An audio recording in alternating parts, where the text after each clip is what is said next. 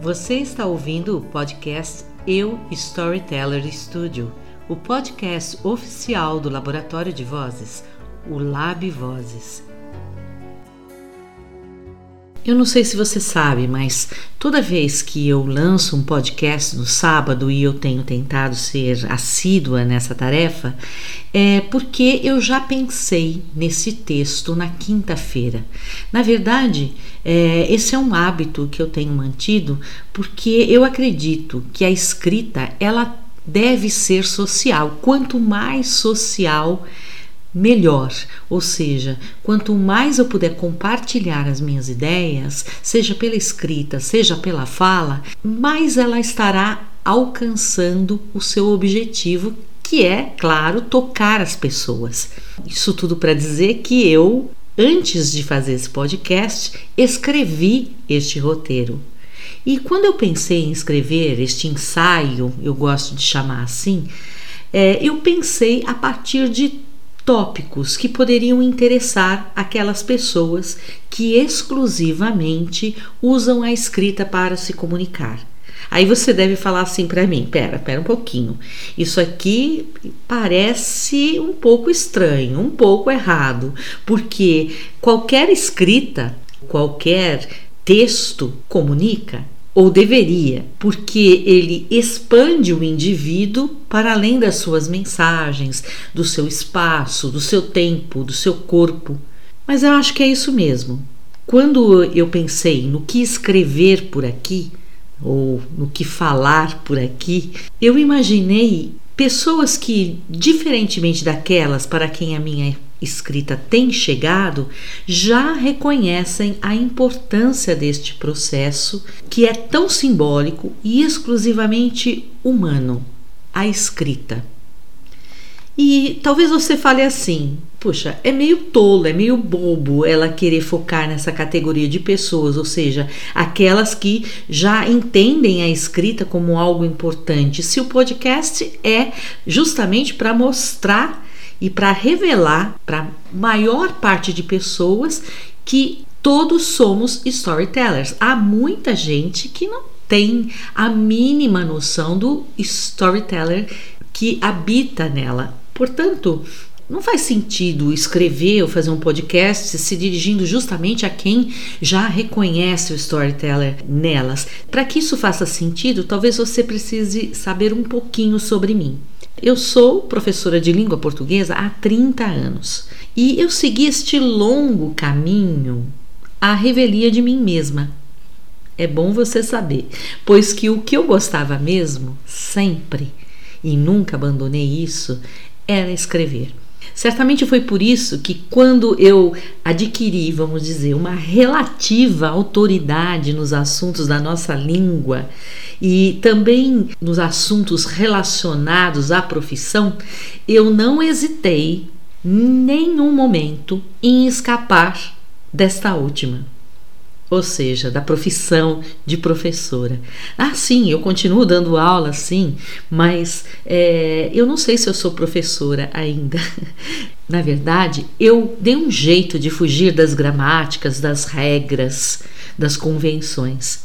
E isso pode justificar o fato de que, passados 30 anos daquela primeira lição de português que eu dei para aqueles garotos e garotas de 13 anos, eu queria mesmo era apenas ensinar a quem já deseja escrever.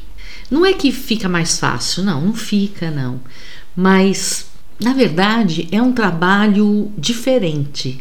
É um trabalho que dá muita, muita satisfação, inclusive para o seu ego, porque é uma forma de reafirmar aquilo que você é Diferente de quando você ensina uma pessoa a escrever e tenta colocar para ela, tenta mostrar para ela a beleza que é escrever.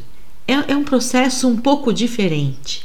Claro, ambos os processos engrandecem demais quem ensina, mas eu acredito que há um momento em que você quer realmente pessoas do seu lado que queiram escrever, que não saibam como?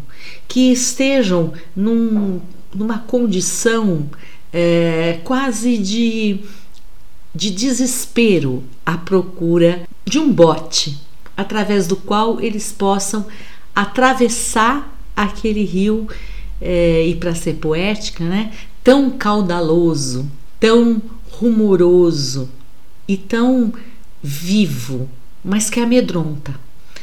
Pois bem, agora você já sabe. Esse artigo, esse podcast, este ensaio, ele tem destino certo. É para as pessoas que querem escrever melhor, já que se espantam com as escritas dos outros, que as invejam, que as desejam.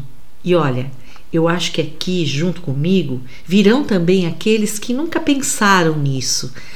Talvez eu esteja, e espero sinceramente que sim, atiçando a curiosidade daqueles que nunca pensaram que a escrita também é para eles.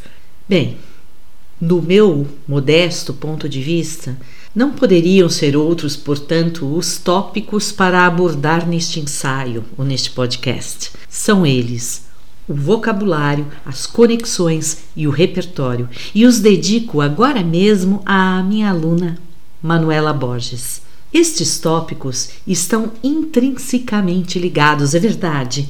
Um leva ao outro e o outro leva ao um. Dito isso, acrescento, sob o peso dos 30 anos de prática com garotos e garotas, lousas, corredores, barulhos, sinais, recorro a eles, os conceitos que estão no livro. Há um capítulo no livro de Antônio Carlos Viana o livro se chama Lendo e Argumentando. É um livro antigo, acho que a primeira edição é de 2006, que talvez eu já tenha citado, inclusive, muitas vezes nas minhas aulas. O título desse capítulo é Processos de expansão de palavras, em que o autor ele explica que as palavras sofrem. É, eu não sei se ele usou essa palavra, mas é isso mesmo, sofrem um processo de expansão seja pela identidade, pela associação ou pela oposição. O autor ensina, não dessa maneira, é claro, que as palavras se submetem a estes processos, dominadas que estão pela força de quem as usa. E disso resultarão textos belos, trágicos, rasos, profundos, reveladores, engraçados, enfim, todo tipo de texto. Estes processos habilitam nossa escrita, enobrecem-na, deixam-na mais clara, coesa, profunda. É como se a ficção não estivesse apenas nas ações dos personagens, nos lugares em que eles vivem, no tempo em que eles gastam, mas em cada palavra que sai ou não das suas bocas. A ficção se desenha pelo que a palavra é, parece ou até pelo que simplesmente ela não é.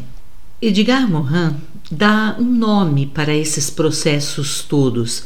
Ele chama de pensamento complexo, ou mais, para você ficar com uma imagem do que é esse pensamento complexo. O autor diz que este tipo de pensamento ele é hologramático.